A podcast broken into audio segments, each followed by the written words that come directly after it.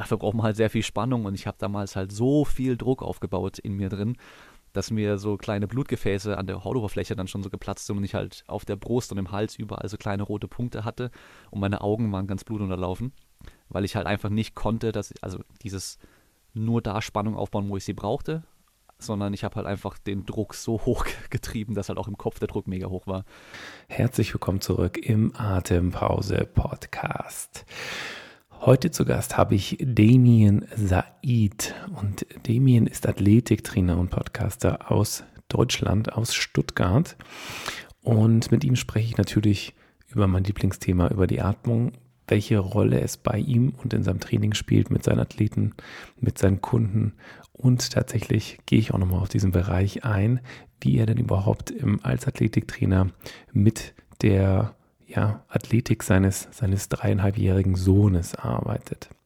Bevor wir aber direkt reinstarten, möchte ich dir noch ein paar Infos mitgeben. Und zwar ähm, die neuen Kurse für 2022 stehen nun online. Der erste Kurs war letztes Wochenende schon, der erste Live-Kurs. Und jetzt Ende Januar gibt es dann das Teacher Training 1 dazu als Aufbaukurs. Im Februar ist es dann möglich, den Intensive-Kurs zu machen, also den Level 2-Kurs und sowohl auch den Level 2 Teacher, also den Atemlehrer, den Restorative Breathing Atemlehrer im zweiten Level sei dir bewusst, dass du jede Woche live mit dabei sein kannst in der wöchentlichen Atempause. Den Link sowohl zu den Kursen als auch zu der Live-Atempause findest du unten in den Show Notes beziehungsweise ähm, bei Milkshake oder einfach auf meiner Homepage. Auch die heißt Atempause, genauso wie dieser Podcast. Und ich habe unten noch in den Show Notes hier in diesem Podcast einen Link eingefügt zu PayPal.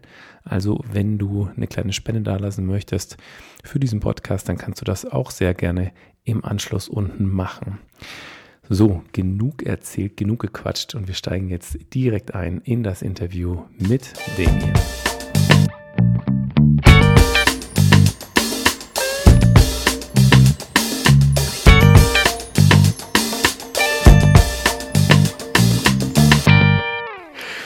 Dann erstmal herzlich willkommen hier im Atempause Podcast Damien Said. Damien, du bist Athletiktrainer und ich habe unglaublich viele Fragen für dich.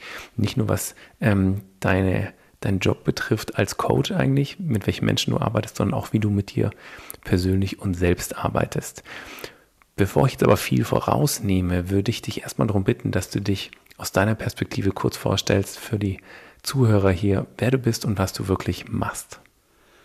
Jo, erstmal danke für die Einladung. Also ich bin Damien, ich bin studierter Sportwissenschaftler und äh, arbeite als Athletiktrainer.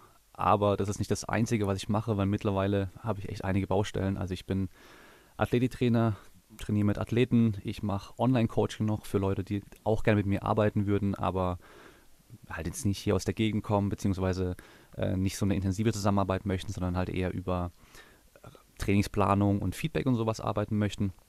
Und dann äh, mache ich mittlerweile, muss ich leider fast schon sagen, äh, ein bisschen Influencing, falls man so nennen kann. Das heißt, ich mache YouTube-Videos, ich bin ein bisschen auf Instagram unterwegs.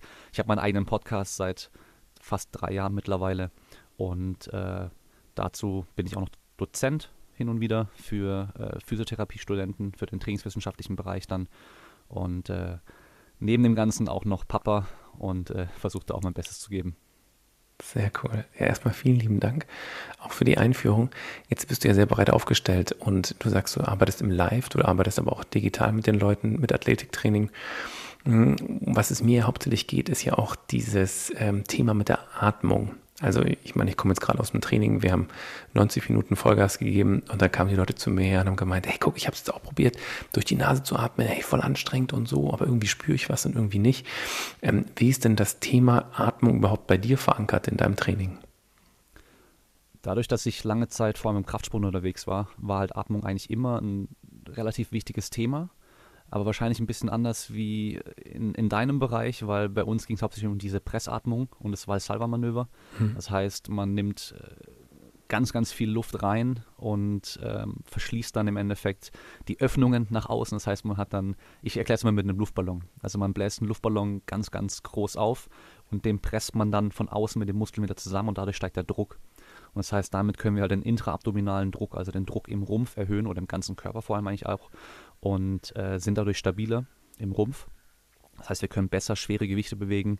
Ähm, das machen auch alle möglichen Sportler, die ähm, irgendwie einen Gegner bewegen müssen, das heißt einen Judoka, einen Ringer oder auch die andere Gegenstände bewegen müssen, wie zum Beispiel Gewichtheber, Kugelstoßer und so weiter, machen das auch automatisch, dass die halt dann für kurze Momente immer diese, diesen hohen Druck aufbauen, damit sie halt einfach dadurch mehr Kraft generieren können und die Kraft vor allem besser übertragen können. Also man kann es immer so vorstellen, die Wirbelsäule an sich ist relativ instabil, also rein das knöcherne Konstrukt, da ist nicht viel. Also es ist nicht jetzt zum Beispiel wie so ein Oberschenkelknochen, der halt einfach fest ist, sondern das sind ja viele kleine Glieder, wie so eine Kette. Das heißt, da ist an sich schon mal wenig Spannung da. Und dann müssen eben die ganzen Muskeln drumherum das Ganze halt fixieren. Und äh, wenn man da eben so ein schwaches Glied hat, sag ich mal, dann geht da relativ viel Kraft verloren. Und äh, deswegen ist das natürlich immer Thema. Ähm, ist auch so ein bisschen so eine Kunst für sich. Ich weiß noch, als ich mit dem Training damals angefangen habe, das die ersten Male probiert habe, äh, ganz krass war es beim bei der Dragon Flag. Ich weiß nicht, ob die Übung bekannt ist, aber die hat Bruce Lee immer wieder mal gemacht und die hat auch Rocky Balboa in den Filmen gemacht, äh, wo man auf einer Bank liegt äh, sozusagen wie eine Kerze nur auf den Schultern, sich dann hinten mit den Händen noch festhält und dann den ganzen Körper in die Horizontale runterlässt, um ihn dann wieder hochzuziehen, ohne halt mit irgendwas anderem außer den Schulterblättern die Bank zu berühren.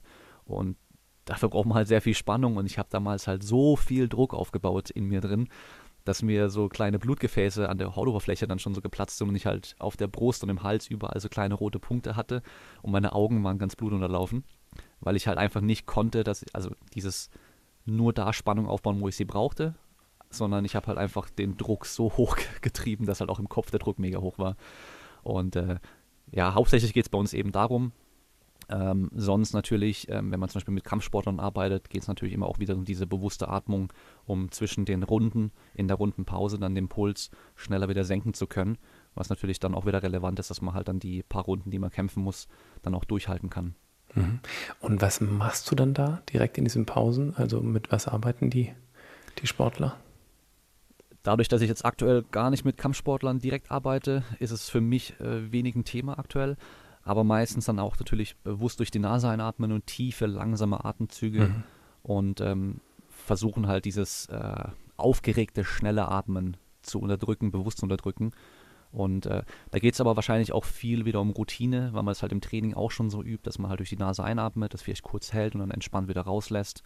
Und äh, dabei auch dann vom Kopf her versucht, sich zu fokussieren und äh, vielleicht den Gegner kurz auszublenden, auf den Coach zu hören.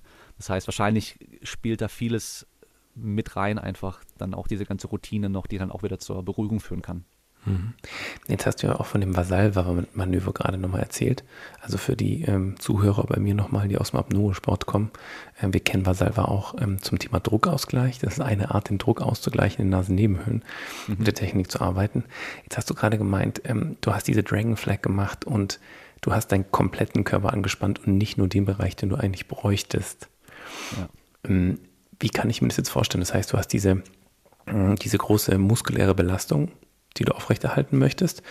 Und dabei hältst du aber die Luft an, oder? Weil sonst geht es ja eigentlich nicht. Das heißt, die Übung ist ja im Endeffekt, du machst eigentlich Apnoe, du hältst die Luft an und um diesen Übungsablauf einmal durchführen zu können, richtig? Ja, genau. Ähm, man sieht es auch bei Kraftsportlern ganz häufig, äh, gerade bei Powerliftern, die, äh, bei denen geht es darum, maximal viel in der Kniebeuge, im Bankdrücken und im Kreuzheben zu bewegen an Gewicht. Und gerade Kniebeuge und vor allem auch Kreuzheben sind solche Übungen, da ist man mechanisch in so einer relativ schlechten Position, dass man halt einen extrem hohen Druck im Rumpf aufbauen muss, damit man das Gewicht eben halten kann, nicht nach vorne runterkippt dann. Und da ist es nicht selten, dass zum Beispiel beim Bankdrücken Leute auch drei bis fünf Wiederholungen ohne dazwischen zu atmen machen. Also habe ich auch schon relativ oft gemacht. Das heißt, ähm, man nimmt die Stange raus, man atmet generell immer in der einfachsten Position ein, also meistens in der Startposition, also beim Bankdrücken, wenn man die Hantel oben ausgestreckt mit den Armen hält mhm. weil da ist es noch relativ einfach und bei der Kniebeuge, wenn man aufrecht dasteht. Und viele Anfänger und auch wie es oftmals leider im Fitnessstudio auch erklärt wird, ist, dass man beim Runtergehen einatmen soll und beim Rausdrücken ausatmen soll. Und das beste Beispiel, um einem klarzumachen, warum das vielleicht nicht optimal ist, wenn man ganz schwere Gewichte bewegen möchte, ist, stell dir vor, du willst ein Auto wegschieben oder ein Auto anschieben. Stellst du dich dann an das Auto dran und fängst an zu drücken und machst oder stellst dich ins Auto dran, fängst an zu drücken und machst und hältst den Atem. das macht man automatisch, weil man einfach besser die Kraft übertragen kann und mehr Spannung und Druck im Rumpf hat. Und das Interessante ist auch, man kann mehr Kraft mit den Extremitäten generieren und diese auch schneller bewegen, wenn man eine höhere intraabdominale Spannung auch hat. Also hm. deswegen zum Beispiel auch der Sprinter atmet auch nicht während dem 100-Meter-Sprint. Genau. Da ist gar keine Zeit zum Atmen. Und die Spannung, die der braucht, wenn der ausatmet, man weiß es ja, einatmen ist generell eher anspannen, ausatmen ist eher entspannen. Und in dem Fall brauchen wir keine Entspannung. Die wäre nicht zielführend. Und äh, deswegen, ähm, ja, beim, bei der Dragonflag zum Beispiel habe ich dann später gemerkt, ähm, als ich es dann besser kontrollieren konnte, ich weiß nicht, wie, wie, wie korrekt das erklärt ist, aber dass ich einfach tief einatme und dann im Hals unten drin einfach nur zumache, mhm. aber versuche halt im Kopf oben einfach entspannt zu bleiben. Das heißt, dass ich gar nicht so äh, meine Backen aufgeblasen habe und halt diesen Druck ganz weit oben noch mit reinnehme, sondern wirklich einfach nur unten zumachen. Gut, Beckenboden und natürlich auch noch schließen. Das heißt, wir haben oben und unten im Endeffekt zu und können von da aus dann eben diese Spannung aufbauen und dann auch nur so viel wie nötig. Ähm, auch wieder so ein Ding, was gerade im Powerlifting viele Anfänger machen, ist, dass sie halt bei jeder Wiederholung extremen Druck aufbauen. Ist wahrscheinlich okay, einfach als Übung. Das heißt, sie stellen sich bei der Kniebeuge zum Beispiel hin und atmen oben ein, machen voll Spannung, gehen runter und gehen wieder hoch und das beim Aufwärmen. Ja, ich meine, für die Routine, für die Übung ist es ganz gut. Man braucht es aber nicht. Also wenn du, wenn du einen Satz mit acht Wiederholungen machen willst und bei jeder Wiederholung extrem Spannung aufbaust, dann irgendwann kippst du halt auch um. Und das gibt ja genug Fail-Videos auch im Internet, äh, gerade beim Kreuzheben. Die Leute machen Kreuzheben. So eine Wiederholung dauert mal vier, fünf Sekunden, wenn es richtig schwer ist. Haben dabei die Luft angehalten, dabei mega den hohen Blutdruck und äh, dann stehen sie oben mit dem Gewicht, lassen es wieder ab und auf einmal merken die, boah, mir wird äh, schwindelig und mir wird schwarz vor Augen und dann kippen die um. Mhm. Und äh, das ist mir auch schon mal passiert. Nicht, dass mir komplett schwarz vor Augen wurde, aber ich habe gemerkt, so, okay, lieber direkt hinsetzen oder hinlegen, damit da nichts passiert. Und das liegt wahrscheinlich einfach daran, halt zu übertrieben diesen, diesen Druck aufgebaut und eben halt auch nicht geatmet. Hm. Das finde ich aber spannend, dass du das sagst, weil du hast ja gemeint, du hast dich im Hals zugemacht. Das heißt, du hast im Endeffekt, ähm, wenn wir uns das anatomisch anschauen, ist es im Endeffekt, du hast die Stimmbänder geschlossen. Mhm dass du im Endeffekt hier keinen Austausch hast. Ähm, und ich stelle mir das tatsächlich ganz schön schwierig vor. Du bist in, ich stelle mir das jetzt gerade im Kreuzheben vor. Ich gehe nach unten, ich nehme im Endeffekt das Gewicht auf, versuche diesen Druck aufzubauen, okay, und dann mache ich aber nur hier hinten zu. Das bedeutet, der Druck steigt nicht in meinen Mund nach oben, es geht nicht ins Gesicht. Mhm. Mache hier zu, halte hier die Luft an, der Rest wird entspannt und ja, okay. Also es ist schon. Man sieht es aber auch oft bei Gewichthebern, die natürlich nochmal ein bisschen schneller und dynamischer arbeiten müssen, aber die müssen genauso auch viel Spannung aufbauen, dass die oftmals extra den Mund offen lassen. Also beim, beim Reißen zum Beispiel oder auch beim Stoßen, dass die ja. in dieser unteren Position starten, dann den Kopf sogar ein bisschen in den Nacken reinnehmen und den Mund offen lassen, teilweise auch die Zunge rausstrecken. Und die können ja dann auch nur wieder über die Stimmbänder unten dann schließen, weil genau. geht sonst gar nicht. Oder dass sie halt dann auch eben anfangen, ähm, so ein gedrückten Schrei, würde ich es mal nennen, zu machen. Das heißt schon über die geschlossenen Stimmbänder, dann aber halt diesen, im Endeffekt ist es ja nichts anderes als Druck aufbauen. Hm. Oder im Karate, dieser Ki, wenn, wenn man immer diesen Ausruf hat beim Schlagen, ist ja auch nichts anderes als kurz Gegenspannung äh, auszuatmen und dann es eben danach herauszulassen. Hm. Und das war ja auch genau das, was halt Bruce Lee immer gesagt hat, dass du halt in den richtigen Momenten entspannt sein musst und in den richtigen Momenten wieder äh, angespannt sein musst. Hm. Also, dass du wenn du zuschlägst, komplett entspannt bleibst, bis die Faust dann einschlägt im Endeffekt und da die ganze Spannung reinnimmst. Und das war immer so dieses Ziel, ja. Und das dann eben auch über die Atmung zu machen. Das heißt, entspannt bleiben und dann, wenn der Schlag dann landen soll, wenn die Spannung reinkommen soll, dann halt eben über diesen Atmer-Schrei-Kombination mit kurz dann zumachen, diesen Druck aufbauen zu können. Da denke ich direkt gerade ans Tennisspielen und an die Frauen. Also genau. ich, wahrscheinlich kannst du dich da genau dran erinnern. Ähm, bei den Männern ist es nicht so extrem, kommt hinten raus bei langen Matches aber auch vor. Mhm. Und zwar, wenn sie lang spielen, davor hörst du sie nicht, ich sag's jetzt mal stöhnen, weil so hört sich ja. ja wirklich an. Aber hinten raus, wenn die Energie einfach nicht mehr ganz da, nicht, nicht mehr genug Kraft da ist, dann geht im Endeffekt hinten die Stimmbänder gehen auf, der Druck kann nicht mehr gehalten werden und sie haben genau diesen Schlag, den du gerade jetzt bei, bei Bruce Lee auch erwähnt hattest, haben diesen Schlag und können ihn nicht halten und dann kommt dieses, oh, ja, dieses, ja. dieser Release eigentlich, den ich dann habe weil ich nicht dagegen arbeiten kann mehr und nicht mehr so viel Kraft reinbringen kann. Das ist ja auch wie die Kugelstoßer, Diskuswerfer, Hammerwerfer, mhm.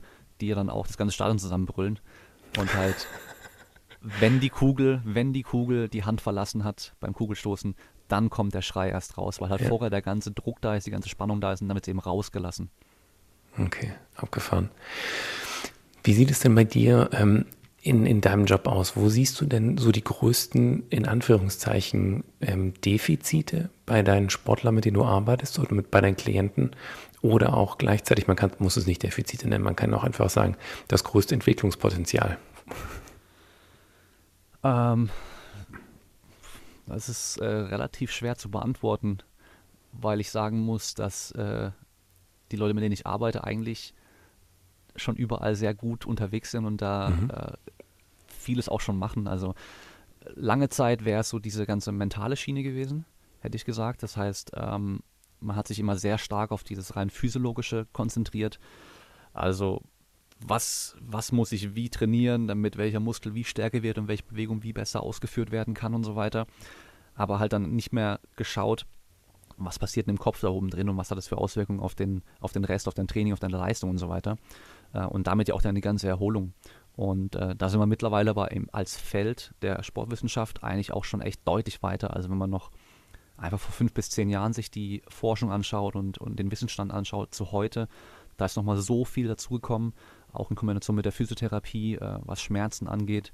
Einfach das Wissen ist da mittlerweile so viel weiter und die Umsetzung ist jetzt auch schon echt, ich glaube, vielen Trainern auch gut gelungen, dass man das einfach auch mit reinnimmt. Vor allem halt dann auch die Kommunikation zwischen dem Trainer und den Athleten und vielleicht auch den anderen Trainern, dass man den Athleten eben auch klar macht, so was sind so diese, was sind so diese tief hängenden Früchte, die du einfach ganz, ganz einfach äh, erreichen kannst, die aber schon echt viel ausmachen. Mhm. So diese, diese Basics, die eigentlich das Wichtigste überhaupt sind, äh, dieses 80-20-Prinzip kennt ja jeder. Also wirklich 20 Prozent von diesen Sachen führen schon zu 80 Prozent von deinem Erfolg, den du hast. Und alles andere ist dann teilweise deutlich mehr Aufwand, aber macht nur ein bisschen mehr, bringt dir nur ein bisschen mehr extra so. Ist im Hochleistungssport natürlich wichtig, weil jede Sekunde zählt da oder jedes Gramm, was du mehr bewegen kannst oder jedes bisschen mehr Leistung ist da wichtig.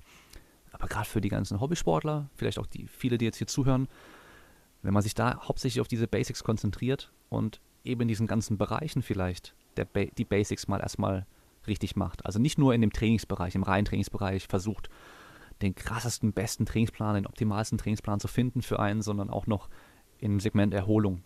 Wie sieht mein Schlaf aus? Im Segment Ernährung. Kriege ich meine wichtigen Nährstoffe rein, die ich brauche? Habe ich genug Eiweiß? Habe ich meine Mikronährstoffe? Und dann im Segment mental habe ich auch mal vom Kopf her Zeit zum Abschalten? Oder habe ich immer nur Stress, Stress, Stress, Stress, Stress?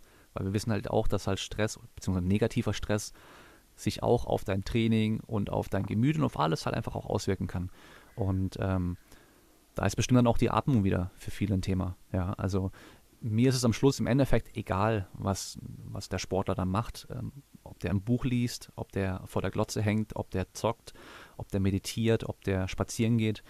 Je nachdem, was dann halt hilft, einfach runterzukommen und sich mal ein bisschen zu entspannen, was halt funktioniert. Und muss jeder für sich dann, glaube ich, auch ein bisschen gucken, was dann auch wirklich funktioniert. Mhm.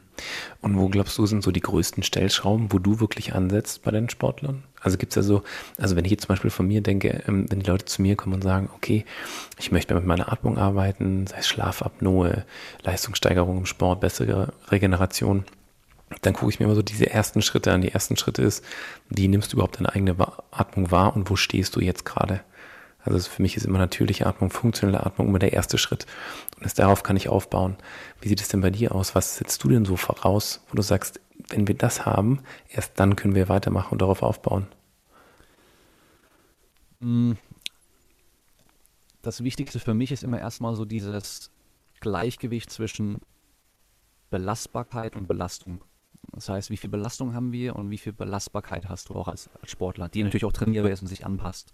Ähm, viele wollen halt einfach zu schnell zu hoch hinaus und äh, sehen dann irgendwie das Training von irgendwelchen Popsportlern oder gerade hier früher im Bodybuilding aus dem Magazin, die Trainingspläne von irgendwelchen äh, Profi-Bodybuildern, die natürlich übrigens nicht wirklich die echten Trainingspläne waren, aber halt trotzdem äh, extrem viel, extrem viel Training, sehr viele Sätze, sehr viele Wiederholungen, sehr viel Trainingsumfang und die meisten haben eben damit angefangen und äh, haben dann irgendwie fünf, sechs Mal die Woche trainiert für zweieinhalb Stunden, sich jedes Mal komplett abgeschossen im Training und wundern sich, warum sie dann nach einer Zeit irgendwie hier Schmerzen da haben, da Wehwehchen haben, äh, auf einmal schlechter schlafen und äh, irgendwie ganz nur noch Muskelkater haben und die Gewichte sich nicht mehr steigern können und nicht mehr weiterkommen und dann halt eben einfach mal gucken, so, okay, äh, was bist du und nicht, was machen die anderen? Also was brauchst du? Und das ist also das Wichtigste überhaupt erstmal. Also immer so dieser Ist-Zustand von dir, der Soll-Zustand, wo wollen wir hin und was sind so die einfachsten Schritte. Also mir ist meistens wichtiger, gar nicht so zu gucken, was wird genau gemacht, sondern welche Prinzipien, an welche Prinzipien halten wir uns. Das heißt, ähm, ich bin niemand, der jetzt sagt, okay, die Übung ist besser als die Übung, weil das gibt es nämlich nicht. Sondern es gibt einfach nur Übungen, das sind einfach Werkzeuge und es kommt darauf an, wie du die halt einsetzen kannst. Und wenn du zum Beispiel einen Hammer nimmst, äh, ist cool zum Nagel reinzuschlagen, aber eine Schraube in den Holzbalken reinbekommen, geht mit dem Schraubenzieher deutlich einfacher. Aber mit dem Schraubenzieher einen Baum fällen ist auch wieder schwer. Das heißt, wir haben bestimmte Werkzeuge, die halt einfach für bestimmte Aufgaben super gut sind, für andere weniger gut. Und klar gibt es auch Multi-Werkzeuge, die dann für alles irgendwie vielleicht auch gut sein können, aber nicht so gut wie vielleicht das, dieses Spezialwerkzeug. Und ähm, da einfach den Leuten halt klar machen, was sind die Prinzipien, dass wir die Methoden, die wir benutzen, nicht so arg, äh, wie soll man sagen, so anhimmeln oder, oder die auf das Podest stellen, sondern es geht um die Prinzipien. Also nicht irgendwie eine bestimmte Trainingsmethode, eine bestimmte Trainingsart, ein bestimmter Trainingsplan, eine bestimmte Übung, eine bestimmte Übungsreihenfolge oder sowas, sondern das sind alles immer nur Werkzeuge, die wir halt entsprechend einsetzen wollen. Und die Prinzipien dahinter, dass wir die verstanden haben und das eben den Athleten auch klar machen und vor allem auch oftmals die Angst nehmen, weil wir halt durch Social Media so stark bombardiert werden mit Informationen. Äh, das war vor 10, 15 Jahren noch anders, da war es schwer, überhaupt Informationen zu finden, gerade auch im Internet. Aber die paar Informationen, die wir gefunden haben, da muss man noch, nur noch dann irgendwie entscheiden können, okay, welche sind jetzt die guten, welche sind die schlechten. Heute haben wir unendliche Informationen und dadurch natürlich auch deutlich mehr schlechte. Und dann ist halt eben die Frage, okay, ich möchte jetzt ein bisschen abnehmen, aber was funktioniert für mich am besten? Weil hier genau das Gleiche wieder, es geht um Prinzipien. Am Schluss brauchen wir ein Kaloriendefizit und halt eben nicht eine bestimmte Diät. Also es ist mir egal, ob du Low Carb, Low Fat, ob du äh, eine ausgewogene, ob du ketogen, ob du vegan, vegetarisch, was weiß ich, was es alles gibt. Am Schluss ist das alles egal. Es sind alles wieder nur Werkzeuge. Und dann musst du gucken, welches für dich in dem Fall wieder passt. Aber das Prinzip dahinter bei allen Diäten, es geht nicht anders, es ist Kaloriendefizit. Und wie du das eben hinbekommst, das musst du für dich dann entscheiden.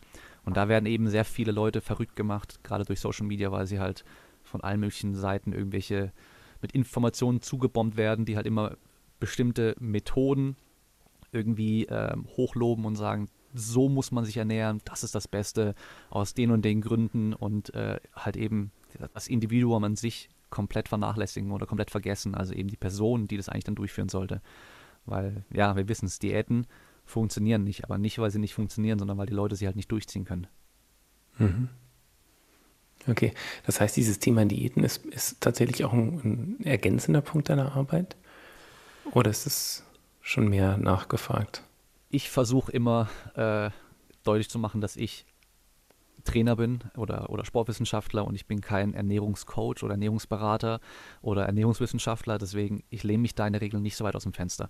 Natürlich bei meinen Athleten, die absoluten Basics kann ich bei denen auch durchsprechen. Das heißt, ich sage, hey, dokumentier mal für ein paar Tage, was du isst. Und ich will da gar keine Kalorien zählen, ich will da gar nicht genau wissen, sondern einfach nur aufschreiben, was du für Mahlzeiten hattest, weil dann können wir es mal angucken, so ein kleines Tagebuch.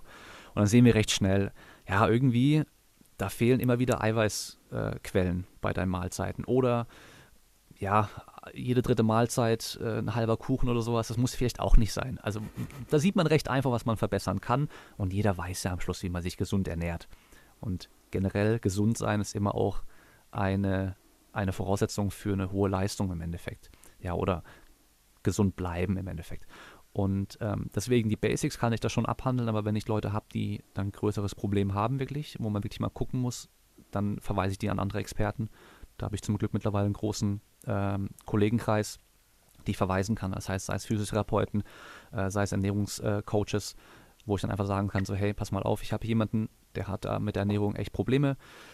Sei es eine Sportlerin zum Beispiel, gibt es immer wieder, die ähm, keine Monatsblutung mehr bekommt weil sie vielleicht so wenig Fett zu sich nimmt und so niedriges Körperfett hat oder andere Mangelerscheinungen noch hat, das ist dann schon alles nicht mehr mein Fachgebiet. Oder genauso ein Sportler, der kleine Wehwehchen hat. Dann kann ich natürlich auch schauen, okay, ja, wir haben hier schon sehr viel Belastung in letzter Zeit gehabt, die auch auf den Ellenbogen geht und äh, das sehr schnell gesteigert.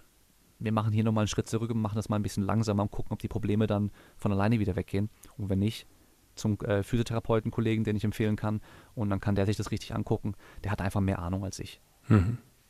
Was ist denn jetzt gerade momentan so dein, dein, dein Herzensthema mit dem, was du machst. Das, also ich, keine Ahnung, was gerade bei dir einfach so der momentane Fokus ist. Zum Beispiel bei mir ist es äh, Stickstoffmonoxid, was mich komplett fasziniert momentan als Gas, was da bei uns im Körper passiert. Was ist es denn gerade so bei dir? Also was, was fixt dich denn gerade so voll an? Bei mir ist es Sprungkrafttraining. Das mhm. heißt höher springen, weil es ist eigentlich für mich persönlich einmal äh, und natürlich halt auch für den ganzen Sportler, weil es gibt kaum eine Sportart, wo man nicht springt oder, oder wenige Sportarten, wo man nicht springt und ähm, jeder Spielsportler profitiert davon, wenn er höher springen kann, weil höher springen bedeutet eigentlich in der Regel auch, dass er schneller rennen kann, dass er schneller die Richtung wechseln kann. Das heißt, das gehört auch alles zusammen. Also so groß sind die Unterschiede da auch nicht. Man kann natürlich im, im Spitzenbereich dann auch wieder spezieller in die eine Richtung oder in die andere Richtung trainieren, aber für die meisten, gerade Hobbysportler vor allem, oder halt, ja, sagen wir mal so Regionalliga-Fußballer und sowas in der Richtung, Handball und sowas in der Richtung. Ähm, da ist natürlich so ein Training in der Richtung, wird dich schneller und stärker machen und dich höher springen lassen. Und das sind natürlich Sachen, die halt für den Sport ungemein helfen. Hm. Wenn, ähm, wenn ich mir jetzt vorstelle, ich möchte athletischer werden, bist ja Athletiktrainer, ähm, wo würdest du denn jetzt ansetzen bei mir? Also was müsste ich denn machen, um wirklich ähm, athletischer Typ zu sein? Das ist erstmal eine Definitionsfrage. Wie definierst du athletisch sein? Und das definiert leider, oder was heißt leider, jeder für sich irgendwie ein bisschen anders, genauso wie fit. Ich möchte gern mhm. fit sein, das ist genau das Gleiche. Weil der englische Begriff Fitness heißt ja nur Angepasstheit oder angepasst sein. Und das heißt, Fitness für einen Fußballer ist was anderes wie Fitness für einen Gewichtheber. Ja, weil der Gewichtheber braucht ja ganz, ganz andere äh, Arten von Kraft und von Schnelligkeit und äh, von Ausdauer, wie zum Beispiel ein Fußballer. Ein Fußballer braucht deutlich mehr Ausdauer als ein Gewichtheber. Ein Gewichtheber macht am Schluss im Wettkampf dreimal, äh, dreimal reißen und dreimal stoßen. Das heißt, er macht sechsmal für ein paar Sekunden eine kurze Aktion und das war's. Mehr macht er ja auch nicht. Und der Fußball hat 90 Minuten, wenn er die ganze Zeit auf dem Feld ist. Und je nach Position dann auch nochmal unterschiedlich. Das heißt, da müssen wir erstmal definieren, was heißt für dich athletisch. Für manche heißt athletisch einfach nur besser aussehen. Hm. was ist denn für Aussehen. dich athletisch? Ähm, ja, das ist, äh, ja, ist eigentlich eine sehr schwere Frage. Also für mich ist es einfach ähm, in allen Bereichen der konditionellen Fähigkeiten ausreichend entwickelt zu sein und dann natürlich in dem Bereich, die du für deine Sportart brauchst oder die du für dich haben möchtest, so weit zu entwickeln, wie es geht. Also sei es dann, es kann ja auch Beweglichkeit sein, es kann koordinativ sein, es kann Schnelligkeit sein, Ausdauer, Kraft und da muss man halt einfach für sich am Schluss wirklich sagen, okay, was, was möchte ich denn erreichen? Und die meisten haben ja eine Sportart als Ziel. Die machen mhm. ja irgendeinen Sport und von da aus kann man dann schon äh, vom Anforderungsprofil her einfach schauen, okay, was brauchen wir dann da? Okay. Also eben ein Fußballer muss halt schnell rennen können, aber er muss noch ausdauernd sein. Okay, das ist jetzt sportspezifisch. Jetzt bist du ja auch noch Papa, habe ich ja auch gesehen, richtig? Mhm, genau. Ähm, von einem kleinen Jungen, oder? Genau, ja. Genau. Wie ist es denn, ähm, du siehst ja auch seine persönliche Entwicklung, auch seine motorische Entwicklung. Ähm, auf was gibst du nur da als Papa so Acht? Ähm, ich versuche ihm vor allem viele Möglichkeiten zu bieten, sich da frei zu entfalten. Das heißt, ähm, wenn er auf dem Spielplatz ist und irgendwas probieren möchte, dann soll er es auf jeden Fall probieren. Und natürlich versuche ich das aber auch so sicher wie möglich zu gestalten. Das heißt, ich bin immer nur dabei.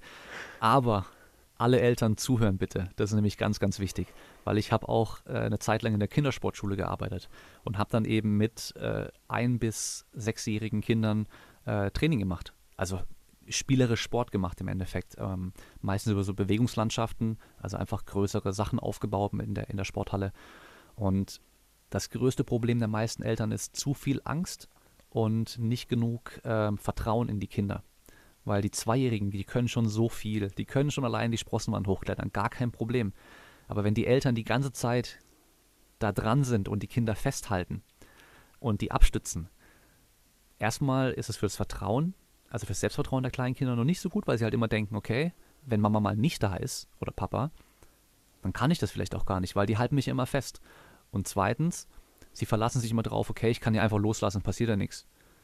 Weil, ja, dann, dann klettern die da zum Beispiel so hoch und lehnen sich immer nach hinten in die Hand rein oder in die Arme rein und, und ähm, müssen sich gar nicht mehr richtig festhalten. Das heißt, wenn man sowas macht, dann steht dabei, dass ihr das Kind abfangen könnt oder auffangen könnt, aber stützt es nicht die ganze Zeit. Auch beim Balancieren. Wenn die euch dann die Hand geben wollen unbedingt, weil sie vielleicht Angst haben, noch komplett frei zu balancieren, dann gib nur einen Finger und lass den Finger komplett locker, komplett entspannt. Also ich zeige das gerade so, dass meine Hand einfach ganz, ganz locker ist mhm. und die dann schon merken, okay, Papa ist da oder Mama ist da, aber sie können sich halt nicht direkt abstützen. Weil sobald sie sich ja mal festhalten können, dann müssen sie ja gar nicht mehr ausbalancieren. Und genau darum geht es ja auch.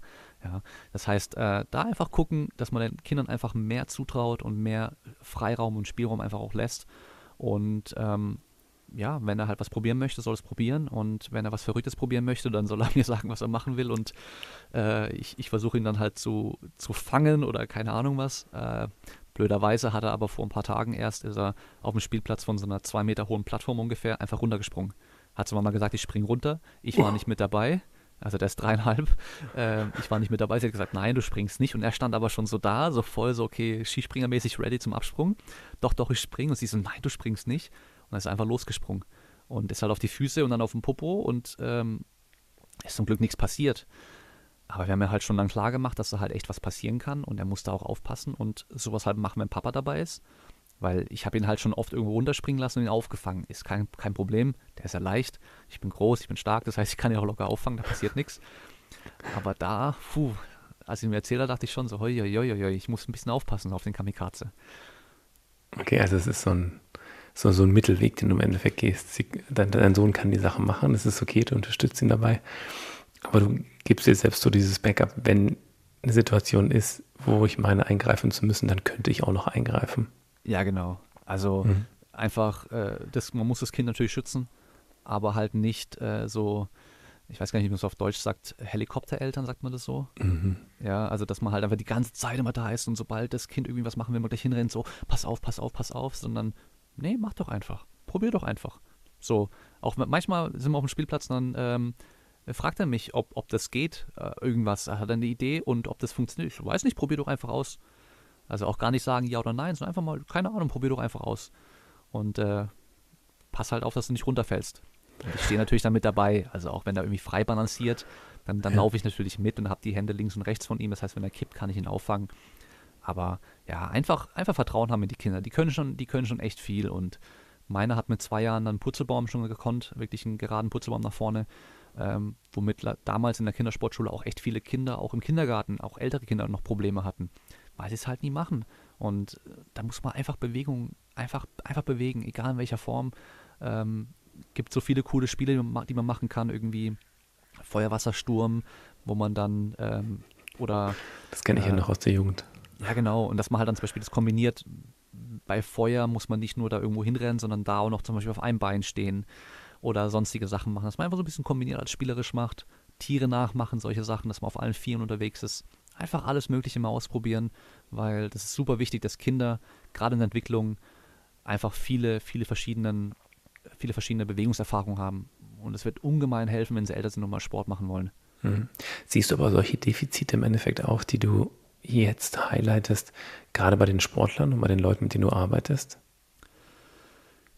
Ja, man kann da natürlich schon so ein bisschen was sehen. Ähm, ich denke auch an die Uni zurück, an die Sportuni. Mhm. Da, da hast du natürlich so diese, dieser klassische Fußballer, so, der halt sein Leben lang nur Fußball gespielt hat und sich in der Schule vom Turnen immer gedrückt hat und wenn er dann in der Uni turnen musste, hast du natürlich gemerkt, da fehlt halt was und da fehlt einfach diese Bewegungserfahrung.